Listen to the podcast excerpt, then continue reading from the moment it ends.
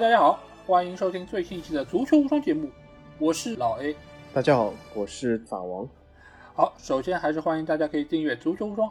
官方微信公众号，在公号里面，大家不但可以听到我们每一期的音频节目推送，还可以看到最独特的足球专栏文章。最主要的是，可以看到加入我们粉丝群的方式，只要在微信里面搜索“足球无双”就可以找到。期待你们的关注和加入。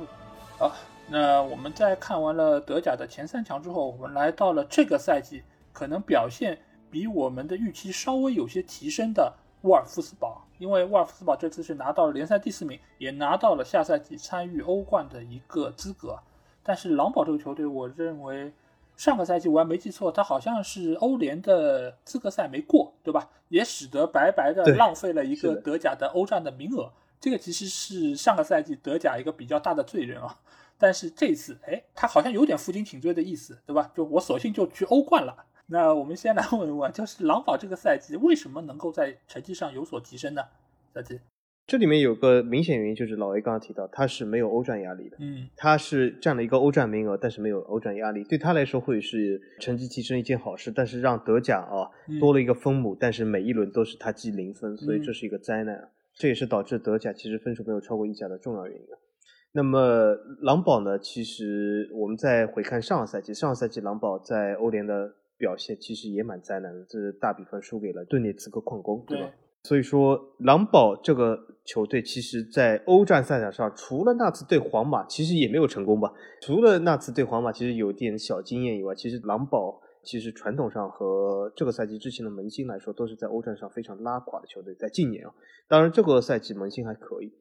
那么狼堡另外一个成绩提升就是他是防守还是不错的。狼堡其实是立足于防守，但是他立足于防守，竟然在欧联的资格赛被淘汰，其实也蛮蹊跷的。嗯，所以说我觉得狼堡另外一个原因，我觉得有可能是刚才我们提到，就是德甲其实好几个球队都在同时间变弱。就是比如说我们看一下莱比锡的进攻能力变得如此之差。对。那么如果你讲莱比锡进攻能力变得如此之差，那么必然使其他球队的呃失球较少的可能性增加了一点。那么狼堡就是一个得益方。对。然后前面的荷兰高中锋呢，什么韦格霍斯特，他其实发挥也还可以，至少在前场是起到了一个定海神针的作用。那么后场呢又比较稳固，那么总体来说呢，他的成绩还是比较稳。那么其实就是慢慢慢慢的啊，他就我们可以看一下，我们回想一下这个赛季德甲，其实一开始狼堡没有这么惊艳，对吧？当时我记得大家都在骂狼堡啊，狼堡什么资格赛就被淘汰啊，毫无雄心，毫无斗志，怎么怎么样啊？这个球队哎，就算天天保级吧，然后怎么怎么样？但是我们会惊艳的发现，其实我本人惊艳发现，就是从赛季中段以后啊，他一直蛮稳的，然后就是踢着踢着进入欧冠区了。当时就是他和法兰克福两个人爆冷进入的欧冠区。当时我其实还觉得，哎，狼堡竟然能够打入这么呃高的水准啊。但最后就是他保住了资格，法兰克福反而没有。那么所以说，狼堡我觉得他的成绩提升几个原因，一个是。等于说是别人的落后，或者是别家表现实在太差，那么体现他稍微好一点。还有一个就是没有欧战压力，第三个就是防守还是不错。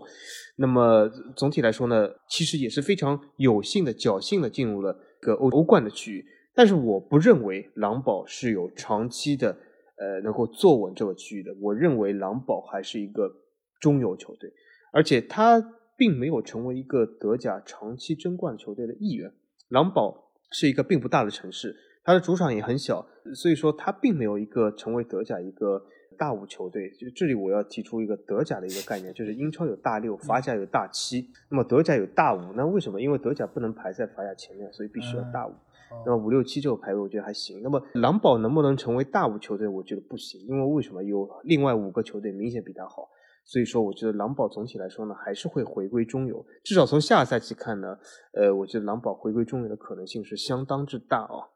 嗯，不过总总体来说，狼堡的防守还是不错的，他的失球非常的少。其实狼堡另外一个角度来说，也是和德甲有一点的格格不入，就是刚才我们讲德甲是一个非常开放的联赛，狼堡是这里面为数不多的啊以防守见长的球队。对，其实我记得上个赛季展望的一个节目，小吉有说到一点，就是狼堡的成绩和谁相关，就是和韦格霍斯特相关。如果韦格霍斯特能够交上一个不错的答卷，那他们的成绩就会比较好。那韦格霍斯特这个赛季是射手榜的第四名，并列第四，所以他们的这个进攻基本上就是靠他一个人，对对吧？而且我可以看到，就是狼堡的这个进球数其实是非常少的。他主要的比较好的一点就是他做好了防守，而防守的话，他这个赛季是德甲的第二好的球队，仅次于莱比锡红牛，所以他能够进入欧冠区，本身也是说明他一个球队的一个可能相对比较保守吧。而且我记得就是在赛季初的时候，狼堡其实是连着。四场比赛好像是打平，对吧？他一开始就是没赢也没输，然后不断的零比零或者一比一的这样的比分，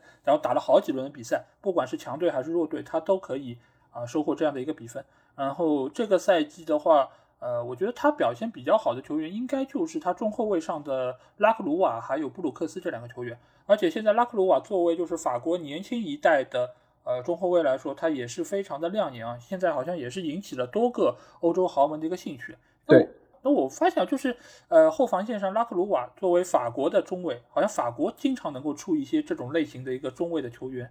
呃，另外这个队还有就是荷兰韦格霍斯特，然后荷兰呢又经常会出韦格霍斯特这种高中锋的球员。哎，我觉得就是你不得不说，有时候这些国家出这些球员的一个传统还是非常的有意思，对吧？尤其是像荷兰，他总能够出这种高中锋，而且呢，这种高中锋好像还不是属于那种很笨重的那种感觉。那就比如说以前也有范尼，以前也有克鲁伊维特，范尼对吧？他都不是属于亨特拉尔，对他都不是属于那种就是高大笨重的脚下不能用的这种球员。哎，他就是有这种传统。包括像拉克鲁瓦这个赛季，因为他以前好像也是法国 U 十九啊，或者是 U 二十一的一个主力成员。所以他现在在这个赛季的狼堡表现这么出色，下个赛季也有可能会被其他的豪门所买到。再加上他们这个赛季施拉格尔的表现其实也是非常好，所以这几个球员其实保证了他这个赛季的防守能够有一个很好的一个稳定性。这个其实就跟这次欧锦赛英格兰队的表现是一样的。我前面进攻好不好再说，我先把篱笆扎紧，先让后防线能够不失球，这样的话我再怎么样可以立于一个不败之地。啊，所以我觉得就是这个赛季的狼堡其实是出现了他们这套打法，其实我觉得也是比较务实吧。但是下个赛季就像小吉说的，他们要去打欧冠了。欧冠这个它不存在什么资格赛就被淘汰的这件事情，因为它是直接进入了小组赛，所以你最起码得打六场比赛。那在这个情况下，狼堡的这个板凳深度能不能足以应付这个局面？我觉得是很难的。而且他这个赛季也换了教练，呃，上任的是范博梅尔嘛。然后范波梅尔这个教练，其实他作为球员我们很熟悉，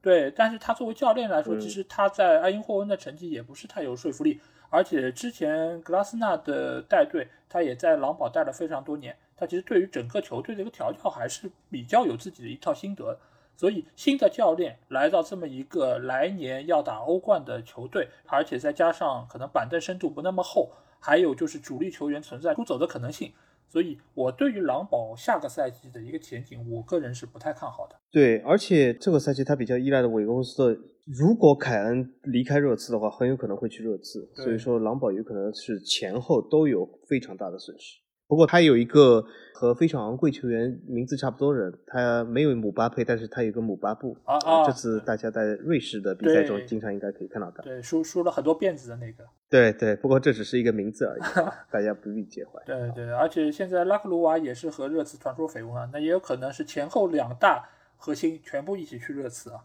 啊，所以这个对于狼堡的前景其实是非常的不利啊。但是我觉得，对吧？热刺现在请的是谁？是请的葡萄狼以前的教练，哎，所以和狼也有点关系，没准就一起就去了。好，那我们在说完了啊狼堡之后，我们来看一下这个赛季。其实，呃，你可以说他最后时刻表现的有些垮，但是其实他整体的表现能够走到现在这个位置，其实仍然是出乎一些人的预料。那就是法兰克福，那么法兰克福其实这一次，我觉得。呃，队内最亮眼的球员无疑就是我们的 A 席，对吧？就是以前在米兰也效力过，然后好像没有打出来，但是在这个赛季，A 席给我们奉献了一个非常不一样的一个表现。那其实这里就有一个非常有意思的话题，就是法兰克福他为什么总能出这种好的前锋呢？小金觉得。这其实因为很简单，法兰克福这个球队，我说几点，呃，很多球迷叫它法英，对吧？因为它是一个鹰的标志，每个比赛如果会有观众的话，经常会放鹰，对吧？就法英这个球队，其实啊，大家熟悉德甲就知道，这个球队是个疯狂进攻，完全是用乱刀砸死，不是乱刀，就乱拳打死老老师傅的这种球队。我本来想说乱 乱刀砍死老师，我们这个这个节目不能这么暴力。嗯，所以所以说，法兰克福他所以说他是一直是以进攻为主的。其实以前科瓦奇在的时候就是这样的风格。然后呢，他其实一直能够稳定在欧联左右的区域，对吗？但当时他在欧联中还和阿森纳交过手。所以说，他这个球队其实说进攻是有两下子，但是呢，由于疯狂进攻，所以说防守不怎么样，所以关键的时候成绩会拉垮。所以在欧战中也是，在德甲中也是，所以说这这次也是被踢出了欧冠区。但是在进攻上的确有一套，而且他的确是非常倾向于进攻。那如果一个球队打法他是非常的进攻取向，甚至是愿意为进攻甚至牺牲防守的，那么这种球队里，他往往可以刷出一些数据前锋来。往往也可以帮助球队在财政上能够取得一些帮助，比如说之前的约维奇，约维奇在法兰克福当时创出新高，去了皇马，皇马以后立即就快乐了，说明有的时候这是环境导致，有可能皇马太快了，对吧？所以说约维奇，你看，然后突然之间就是呃，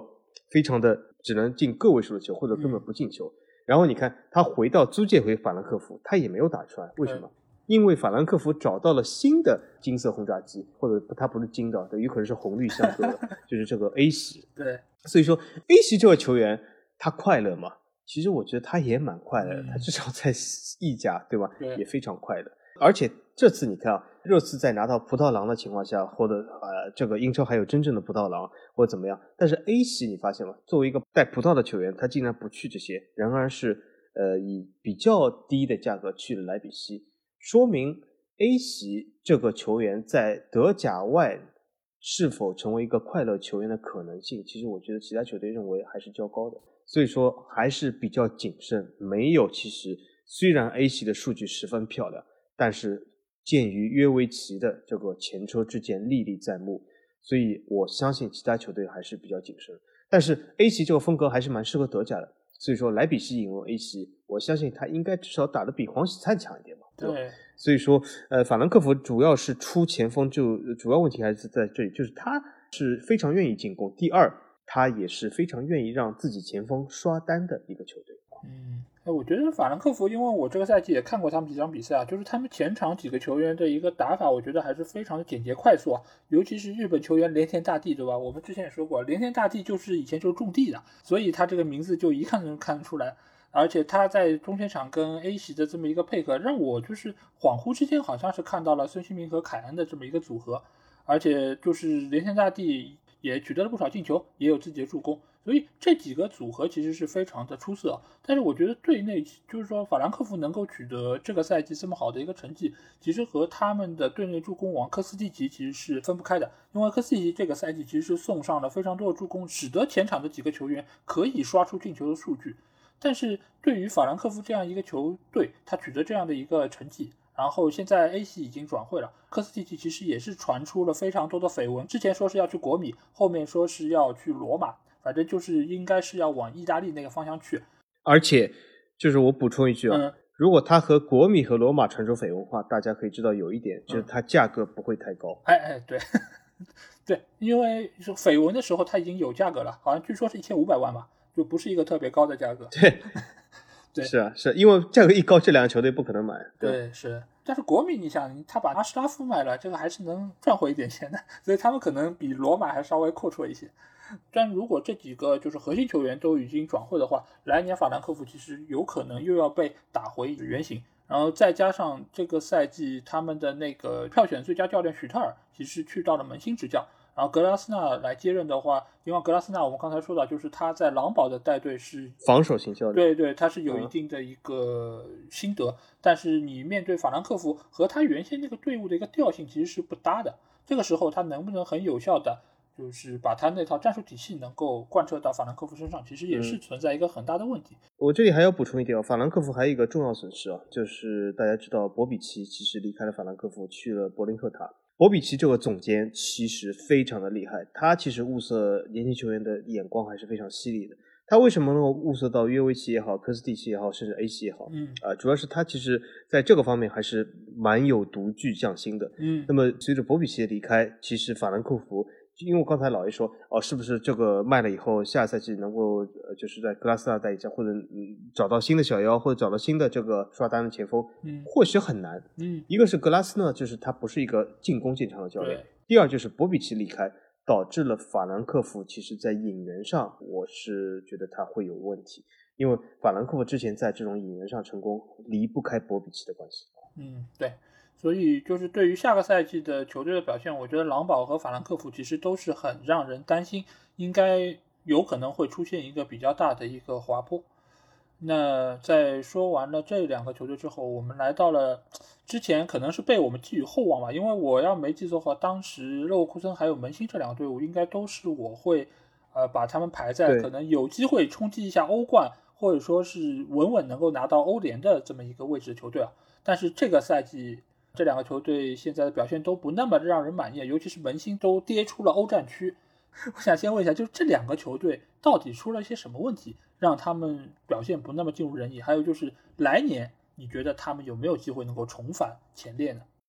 我分开来讲一下，我觉得门兴机会还是有的。为什么？门兴是一个德甲的大俱乐部，所以我觉得长期的竞争力还是有的。嗯虽然我很难说他会不会回到欧冠的行列，但是我觉得进入欧战区问题并不大。而且上个赛季其实罗泽在门兴时间待了有点长了，有的时候就像我们在公司里面待的时间长，有的时候就是你的去意已定了，你很难就是在专注于做一件很好事。虽然很多人讲哦还是要职业还是怎么，但是当你的心思已经不在这里的时候，有的时候你很难就是非常专注性的投入。我觉得这也是有些问题。第二个就是门兴呢，上赛季其实在欧冠中表现不错，那么表现不错的另外一个含义呢，就是他其实遇到了一个双线作战的压力，其实还蛮大的。那么门兴这样的球队和很多小球队一样，他的阵容就有一套，嗯，他就是经不起啊、呃多方面的折腾。那么所以说这个时候在德甲中他是有所放弃，而且当时门兴其实我们可以看到，他为了备战曼城，为了备战国米、皇马，其实是有战略性的目的，放弃了一些德甲联赛。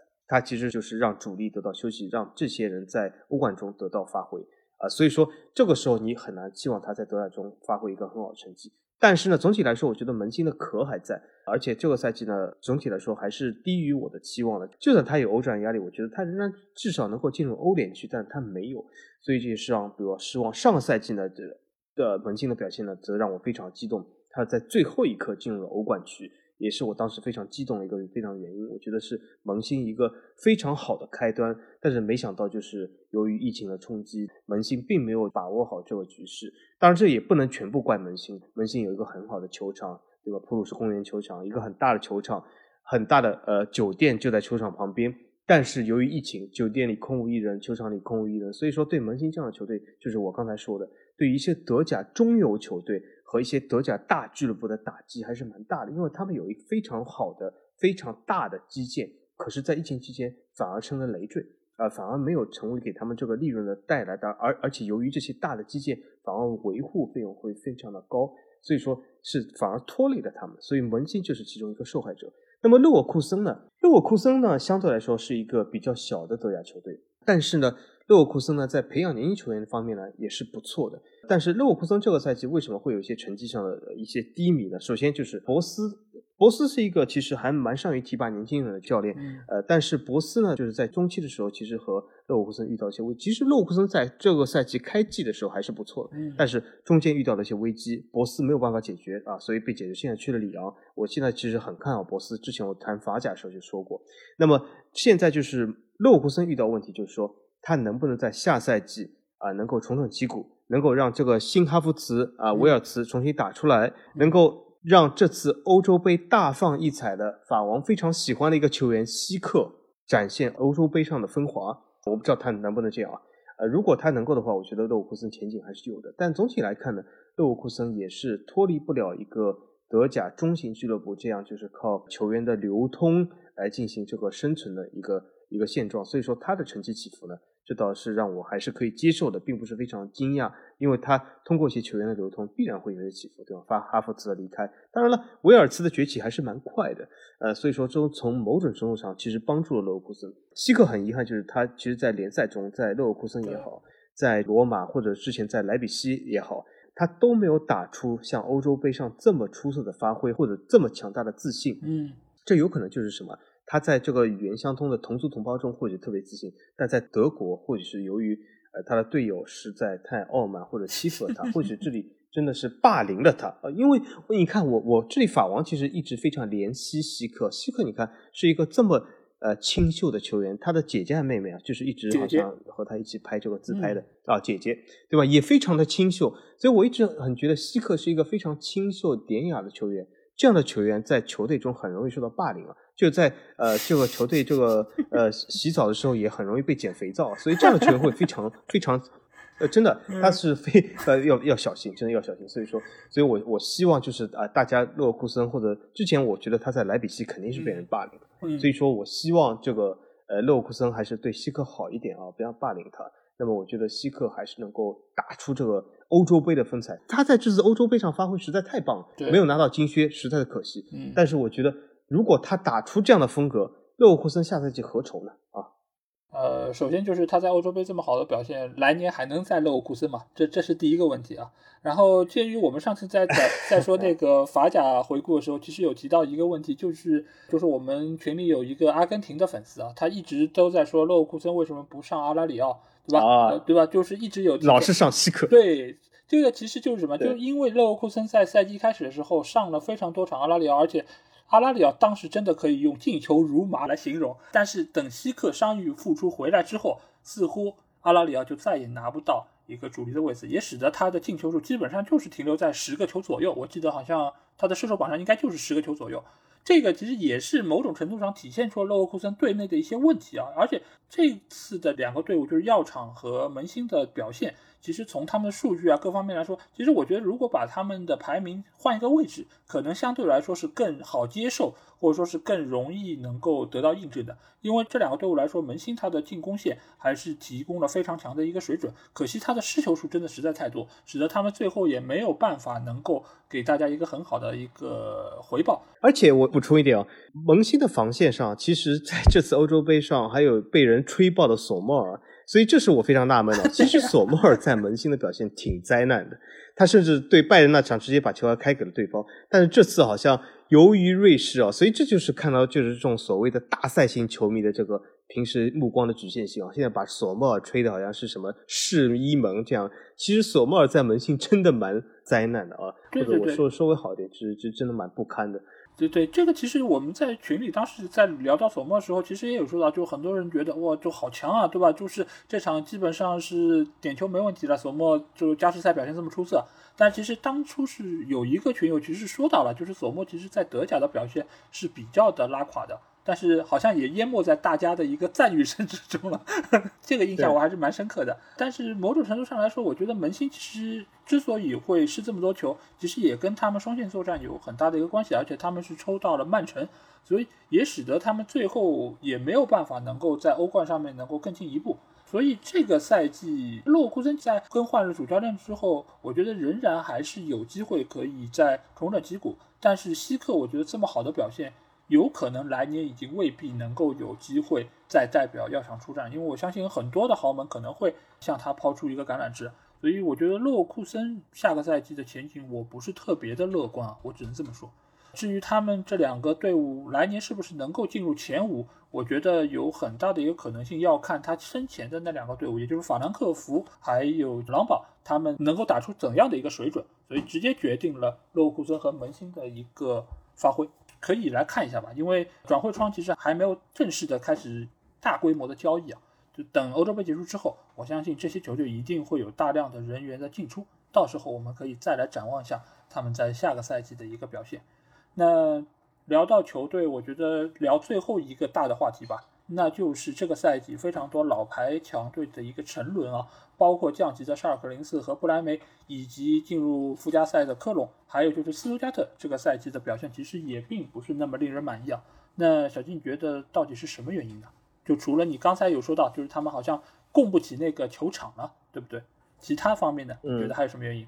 其他方面其实他们各有各的问题啊。斯图加特，我首先说一下，因为斯图加特是我一直比较关注了很多年的一个球队。斯图加特呢，他就是这个俱乐部，我觉得他现在已经陷入作为一个非常标准的升降机，嗯，就是他已经接受这个事实，所以我觉得斯图加特是出在这个问题上。比如说他打出一些球员，他非常容易的、非常低价的就会把他们卖走，拿一些快钱。比如说阿根廷的冈萨雷斯钢球王，对吧？对这也是被我们群里这个阿根廷群友一直所津津乐道。可是他仅仅以两千万的价格就卖去了意甲。所以说，斯图加特他现在出了问题，就是他已经甘愿的，他已经完全忘记了啊、十多年前这种夺冠的经历，他就是或者是当年呃埃尔伯、巴拉科夫这个博比奇的三驾马车时代，嗯。他基本现在已经甘愿做一台升降机啊、所以这是斯图加特的问题，所以他这是他是一个俱乐部经营理念的问题。那么其他几个俱乐部，科隆和斯图加特非常像，虽然他们保级肯定是非常积极的，但是如果科隆真的降级了，我相信整个科隆球队或者球迷来讲也并不是一个非常惊讶是，因为他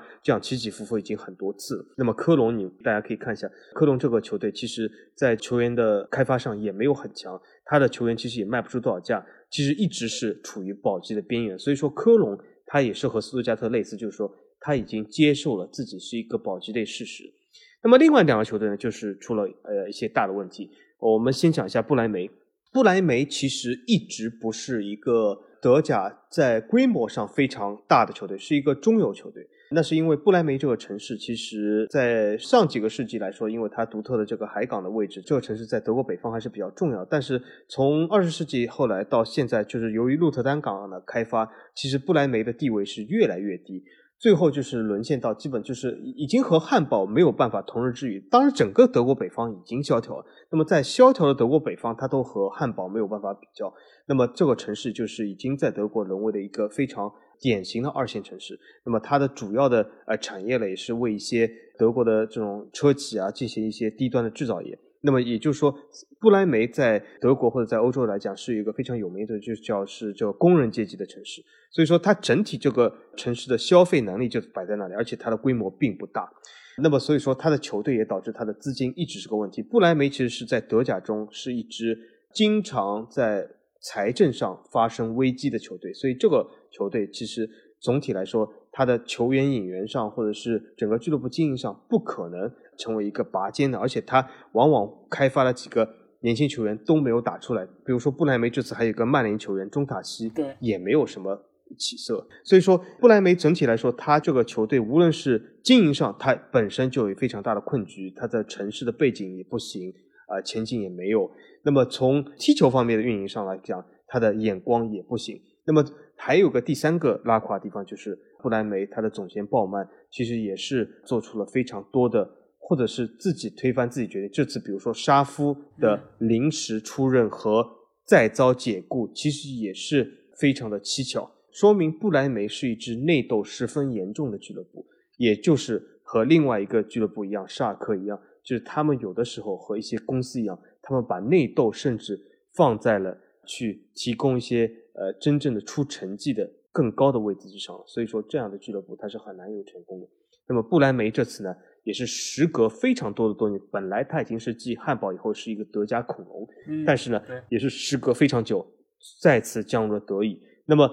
相比斯图加特，斯图加特当然这次其实从总体来说，从成绩上来讲还行，因为他本来保级的定位能够取得中游，其实还行。我其实给他打了一个及格分数。但是相比科隆来说，如果我们讲布莱梅和科隆同时降级的话，我可以说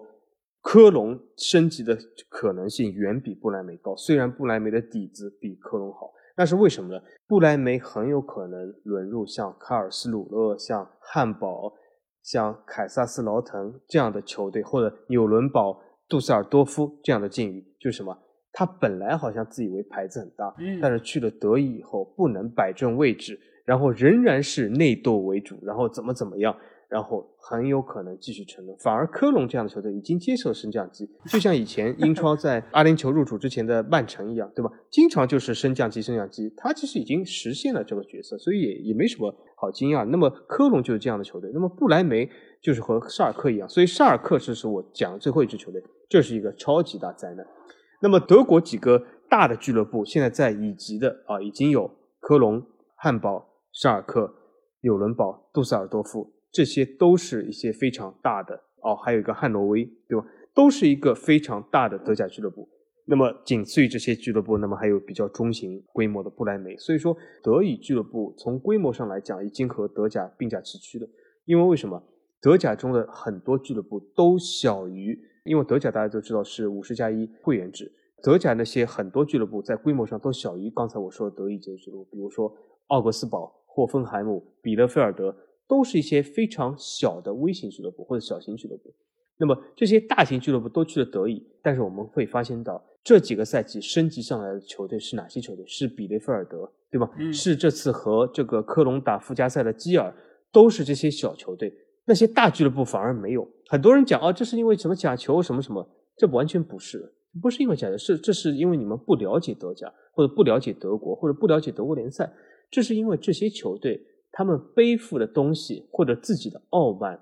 认为自己去得意就像是大人教教育小孩子。结果是碰了一鼻子灰，所以这些俱乐部往往我非常不看好他们，尤其是不莱梅。那么沙尔克呢？我再讲一下，沙尔克它虽然也是一个巨大的灾难，但是我是略微看好一下沙尔克。为什么呢？因为我觉得它的规模非常的大，所以在资金上提供了某种保护。那么从另外一个角度来说呢，我觉得从这次的联赛的下半段，总体来说就是从沙尔克最近几个动作来讲。我可以看出一丝沙尔克还是有升级的雄心的俱乐部，而不像有些俱乐部他已经接受了德乙这样的事实。所以说，我觉得沙尔克略微还是有一点机会，但是我认为沙尔克也是很久没有打过德乙了，对德乙的打法或者都已经不熟悉。当然，他从汉堡买了一个号称德乙莱万多夫斯基的这个球员，就是他在德乙就是一直是进球如麻，但是年纪也不小，所以他从汉堡买的。所以我觉得沙尔克仍然是在非常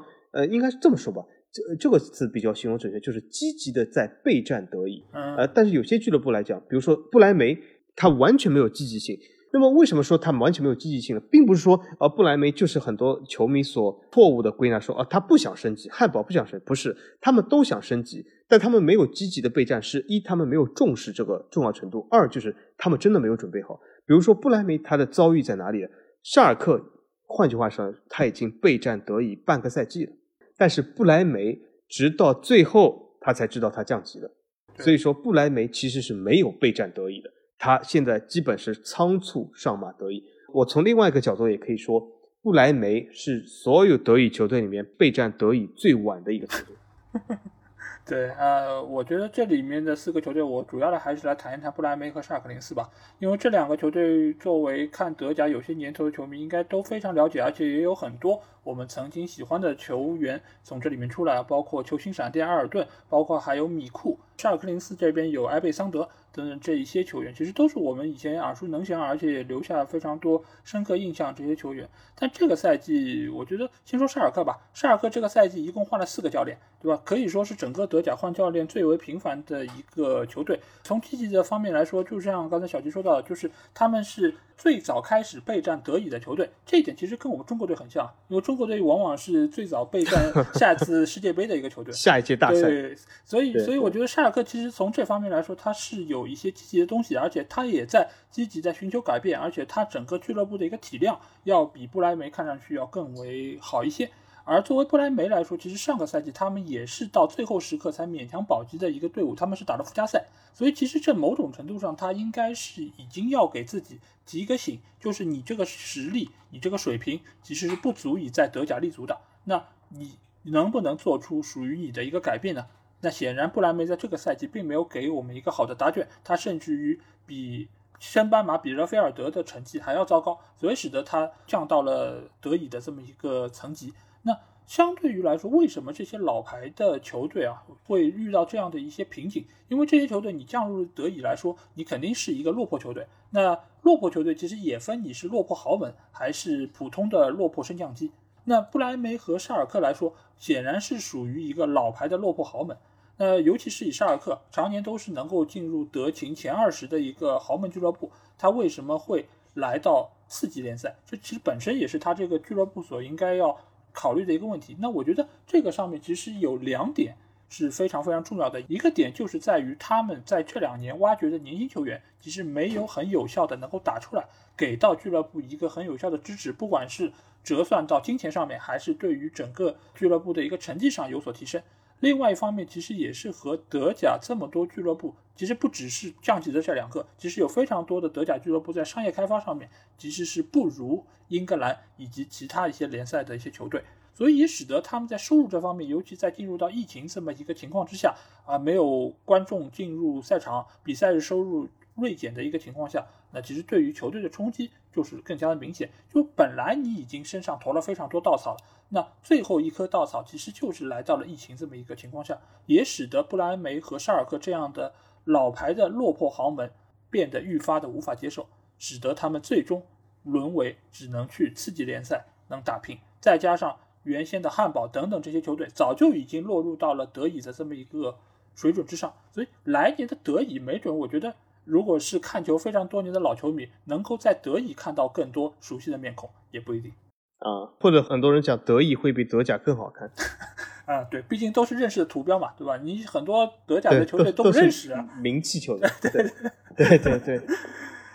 好，那我们在说完了这些球队表现之后，我们照例来到回顾单元的一个保留项目啊，就是来评选一下各个位置的最佳球员，啊，包括还有最佳教练。那我们先小俊先来吧，就是我们从门将、后卫、中场、前锋这个顺序来说，好吧？好，可以。那么门将来说，这次足球无双法王门将奖会颁给谁呢？从这次欧洲杯来讲，很多人肯定讲，那肯定是之前我已经吐槽过的索莫尔。嗯，可是我们这个节目毕竟不是欧洲杯点评，是德甲点评。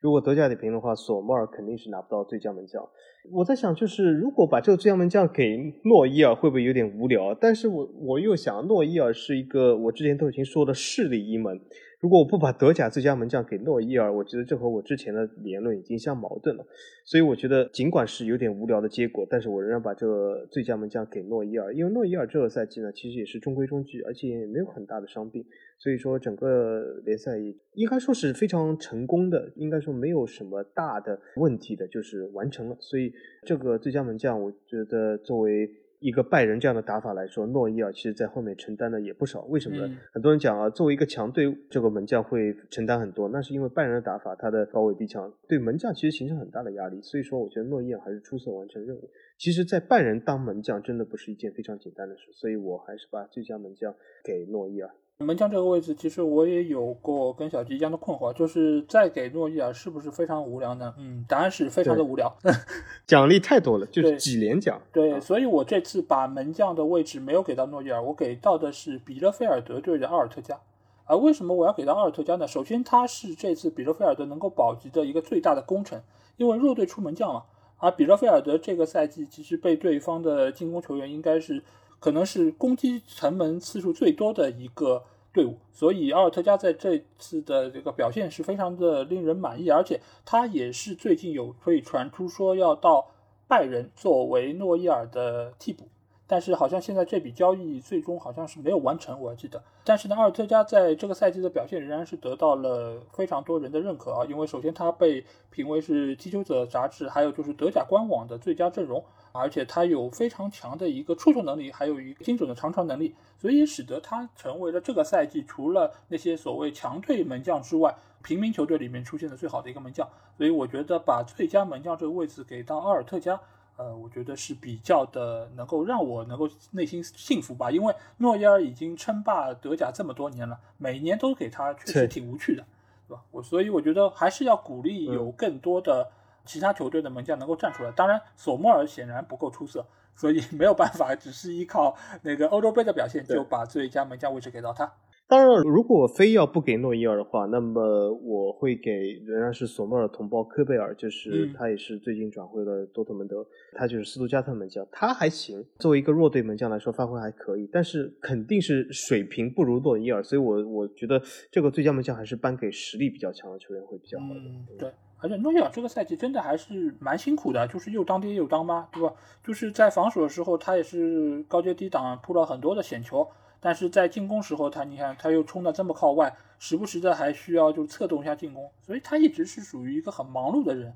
对吧？所以我觉得他就已经有点超纲了，我觉得，所以不能把他仅仅算在门将这么个范围里面。就最佳门将，我觉得还是要给其他人。那来到最佳后卫这一块儿，我觉得最佳后卫这个赛季我会给到刚才提到的狼堡的克拉鲁瓦。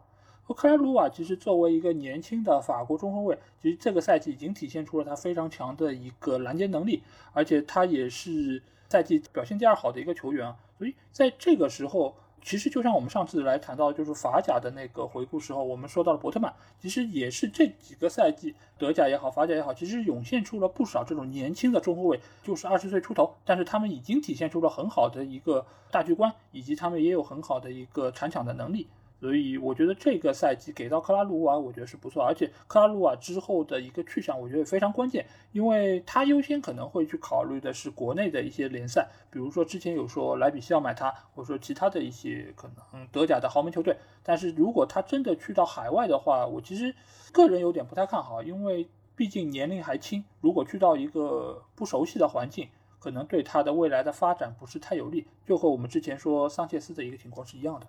所以最佳后卫我给到克拉鲁瓦，那小金你给谁呢？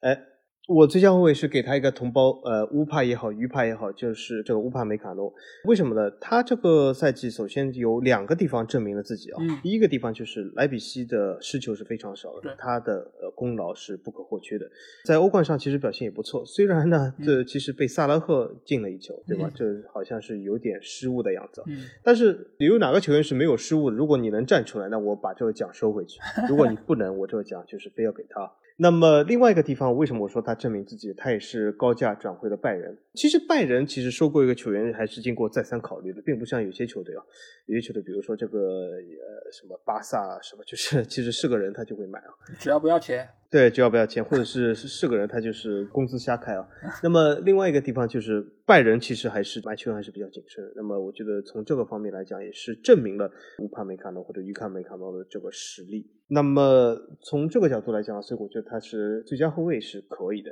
当然了，老 A 说的这个拉库鲁瓦其实他不错，但是我觉得他毕竟是第一个赛季，他还需要证明一下自己。对，所以我觉得还有所保留吧。那么其他后卫来说呢，并没有很多很惊艳的，比如说拜仁的后卫也好，多特的也好，都没有非常大的经验。那么我觉得再三考虑还是给乌帕比较好。嗯啊，我相对来说会比较给年轻人机会，或者说是从弱队里面选一些发挥比较出色的球员。那中场这块你会给谁呢？中场这块毋庸置疑啊，我会给斯图加特的中场核心，也是斯图加特新一代的球队核心远藤航。远藤航这个球员非常非常的不错，而且我觉得他是。有点让我惊艳的。本来上赛季德乙来说，远藤航作为一个日本球员，很多人就是对亚洲球员在德甲成功肯定是有所质疑的，对吗？但是远藤航这个赛季在斯图加特真的是打出了一个中场核心级的发挥，就是非常自信，真的是能攻善守啊！尤其尤其是尤其在防守这一块是做的非常好，而且他个人的这个心态或者他的态度也是非常好，不像很多球员非常傲慢，就是他肯定是不会那种在更衣室里面淋浴旁欺负稀客的球员啊。所以说，我觉得远藤航真的是一个非常谦卑、非常好的一个球员，而且他展现出了他一个非常好的球商、足球的魅力。而且在斯图加特这样的队，应该说是一个资质平平的球队里啊，能够有这么出色的发挥，我觉得是可喜可贺。所以我要把这个最佳中场给远藤航。嗯，而且有机会我们在对中国队的世界杯外围赛的时候，可以看一下远藤航的一个表现啊，相信他也会能够来到这边。啊，就我觉得这是一个锻炼中国队的一个好机会啊。那这边我的中场最佳要给到之前有提到过法兰克福的科斯蒂奇啊，因为我觉得这一个赛季法兰克福之所以能够有这么好的表现，A 系能有这么好的表现，其实另外一个日本球员连田大地有这么好的表现，其实和科斯蒂奇是有分不开的一个关系。而且这个赛季他在整个队内也是助攻王。所以这个中场的位置，尤其是法兰克福这个赛季，他的成绩也比之前有一个比较大的提升。我觉得这个全部都是和科斯蒂奇在中场的一个串联是分不开的。所以我觉得出于就是扶持弱队的一个初衷的话，我会把这个名额给到科斯蒂奇。而且现在他其实岁数也不是很小了，所以以后可能要拿到这个奖的机会也越来越小。尤其是他可能下个赛季要去到意大利的话，那也没什么机会能够再给到他这个称号。所以我要把这个名额给到科斯蒂奇。前锋这一块的话，其实我又犹豫了，对吧？就跟之前门将是一样的，就是到底是给莱万呢，还是给其他人，对吧？对。呃，我其实很犹豫啊。我其实有两个候选，一个是莱万，一个就是 A 席。其实 A 席确实是比之前的表现有一个很大的提升，但是我纠结再三，我觉得还是要把这个名额给到莱万吧，因为莱万这个赛季的表现实在是太出色了，而且。他进了四十一个球，好像已经很久没有五大联赛有球员可以进这么多球了。而且他打破了一个尘封已久的盖德穆勒一个记录啊，嗯，呃，也也是蛮厉害。这个记录据说已经尘封很久了啊。对对对，这个赛季他的表现真的是，我觉得真的是靠他一己之力撑起了整个拜仁的一个进球的一个工作吧。我觉得真的是非常了不起，而且他在呃欧洲杯的表现仍然是非常的出色啊。我觉得要比在拜仁的工作更加难做。对吧？因为整个波兰队其实也伤了好几个球员，给他的支持也是非常少，但是他还是能够在小组赛打进很多漂亮的进球，所以我觉得还就莱万这个赛季，我觉得是无疑是非常成功的。尽管他没有达到更超出大家预期的一些表现啊，所以也没有办法能够，我觉得是没有办法能够拿到今年的金球奖。但是仍然，我觉得要把德甲的最佳前锋这个位置给到莱万吧。A 席如果明年仍然可以有一个好的数据。那我考虑一下，明年把奖项给到他。那小金，你觉得最佳前锋是谁呢？呃，我是这样看啊，就是莱万首先得到金球肯定没戏啊，嗯但是这点不用担心啊，法王把德甲金球给莱万。本来我是考虑就是最佳前锋是选谁啊？我曾经有那么几秒钟想过韦格霍斯特，因为他对嗯狼堡这个赛季的崛起是起到了非常重要的作用。但是后来我想，莱万比他进球多一倍，我不把这个奖 给莱万，我觉得这个德甲粉丝都会把这个板砖拍下来。嗯他们就会像就是老爷前几期有个节目，后面有个粉丝说啊，这个是说的什么啊？取关，拜拜，对吗？嗯我觉得我如果把这个奖，呃，我们不把这个奖给莱万的话，我觉得很有可能会说，啊，足球无双竟然不把德甲最佳前锋给莱万，我嗯觉得是有就会造成这个行业内的波动啊。嗯呃，所以说我觉得预防行业内的海啸级的这种这个事件啊，所以我还是把这个奖项给莱万。他不过也是毋庸置疑，当之无愧，对吗？对他比韦格霍斯多进了一倍的球，这其实说拿到这个奖真的是实至名归。所以说，我是应该说觉得莱万还是不仅是得奖，而且他是整个足坛现在一个非常好的前锋。所以啊、最佳前锋毫无质疑啊，毋庸置疑是莱万。嗯，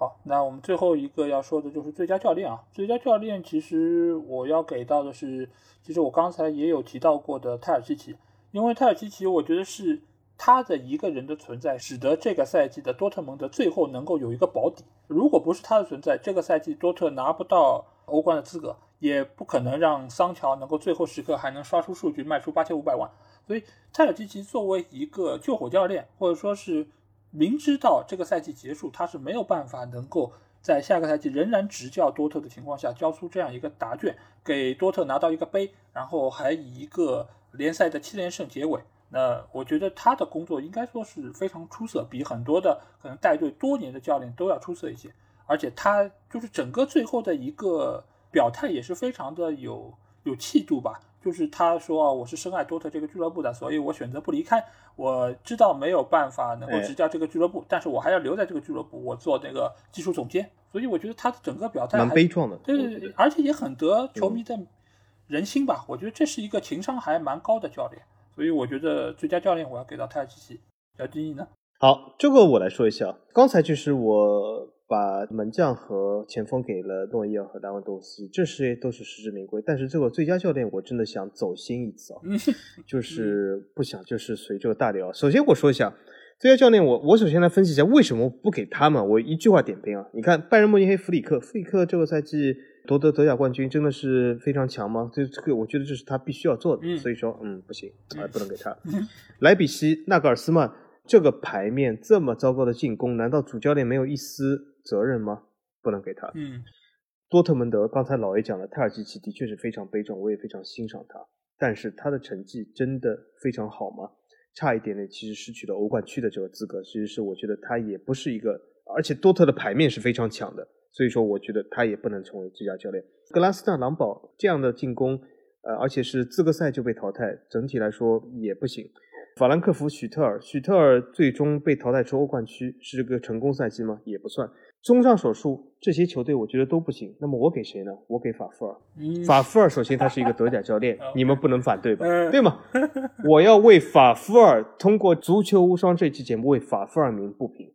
他凭什么被解雇？他这个成绩凭什么被解雇？他这成绩这么好，而且他是一个德甲教练，所以他有一个非常过硬的成绩。所以我把最佳教练颁给法夫尔，而且他是拿一个最终差点掉出欧冠区的阵容打到了这个成绩，何错之有？最佳教练给法夫尔同志。你看，最佳教练最后我们两个人都给到的是多特的教练，但是居然不是同一个人，啊，那对，可见也是对吧？足球无双殊途同归的一个体现啊。那我觉得还蛮有意思的对。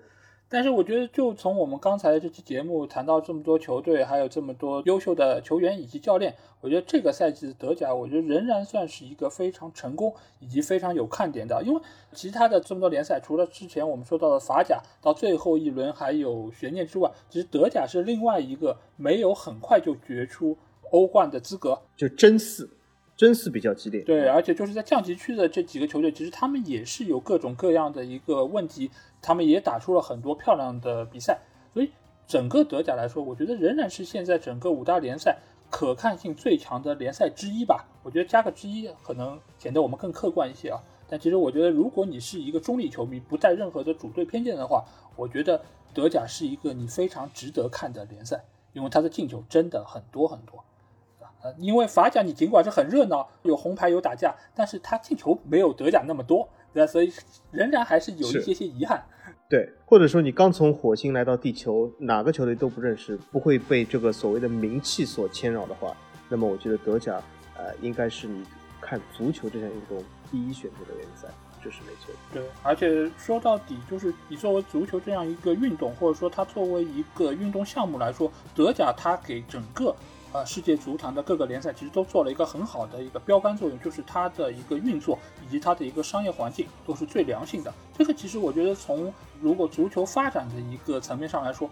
德甲联赛也是最值得各个联赛所学习的一个联赛吧。作为一个球迷，有时候你除了比赛好看，或者说是你支持的球队能够不断获得奖杯之外，我觉得一个球队能够长长久久的以一个良性的态势发展下去、存活下去，我觉得无疑是比前面我说到这两点更加重要的一个方面。好，那今天的节目基本上就是这样。如果你有什么话想跟我们说，或者说想要跟我们直接交流，可以来加我们的群，只要在微信里面搜索“足球无双”就可以找到。期待你们的关注和加入。